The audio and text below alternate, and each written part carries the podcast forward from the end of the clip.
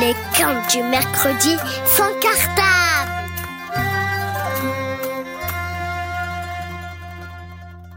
Salam, c'est Moustalargo. Pour ce mercredi sans cartable et avec émotion, laisse-moi te parler du dégoût. Tous, sans exception, petits et grands, garçons ou filles, humains, animaux, il y a des choses que l'on aime et des choses que l'on n'aime pas du tout. Souvent, les choses que l'on n'aime pas, elles peuvent même nous dégoûter. À leur vue, à leur toucher, à leurs odeurs. Ben, il y a pourtant un travail très nécessaire au Maroc. C'est le travail du cuir.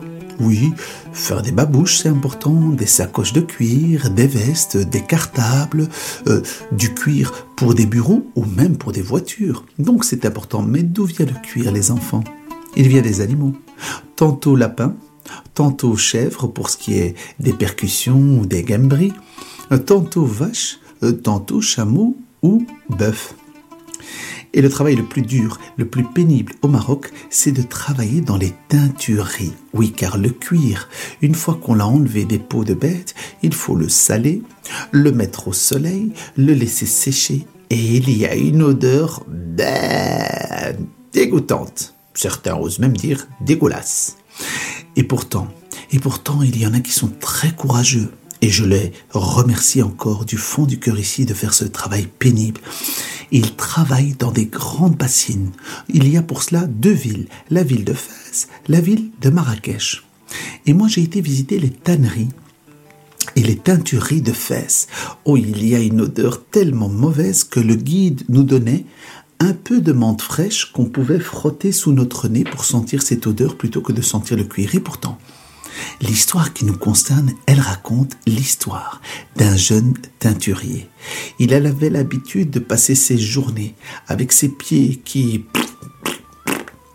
il écrasait le cuir dans des grosses, des grosses bassines remplies d'eau, remplies de colorants, remplies de cuir, et pour que le colorant puisse se fixer, on rajoutait même de la fiente, c'est-à-dire du caca de pigeon.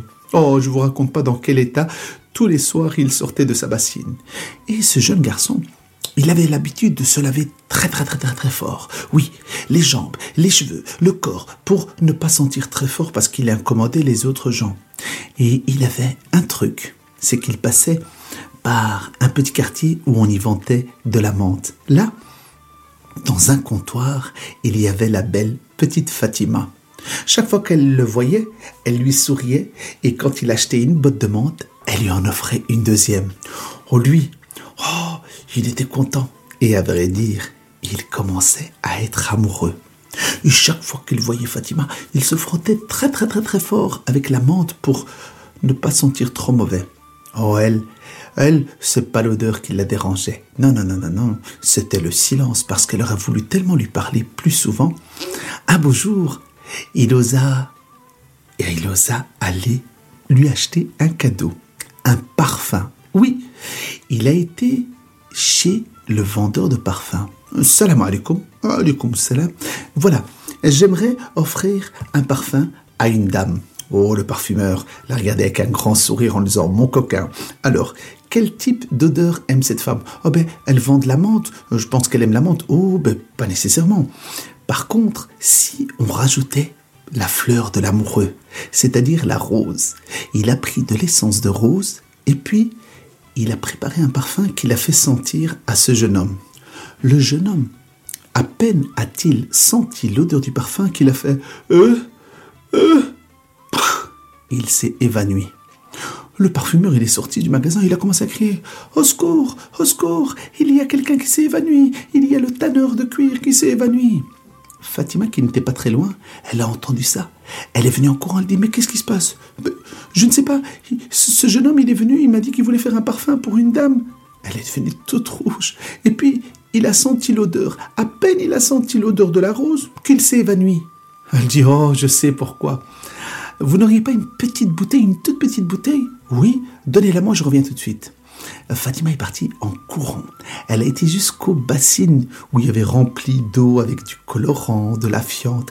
Elle en a pris un tout petit peu et elle est revenue jusque à la boutique du parfumeur. Elle l'a passé sous le nez de, du jeune garçon et là, ah, il s'est réveillé. Oh, le parfumeur n'en revenait pas. Mais qu'est-ce qui s'est passé? Qu'est-ce que tu lui as passé sous le nez? Elle dit, ben, c'est très simple. J'ai été prendre un peu d'eau de cette eau dans laquelle il a l'habitude de travailler. Car vois-tu, cette odeur, il la connaît bien. Tandis que là, dans le magasin de parfums, il n'a pas l'habitude de sentir cette odeur. Et ne dit-on pas que changer, c'est quelque chose de très difficile. Il va devoir apprendre tout doucement sentir un autre type d'odeur.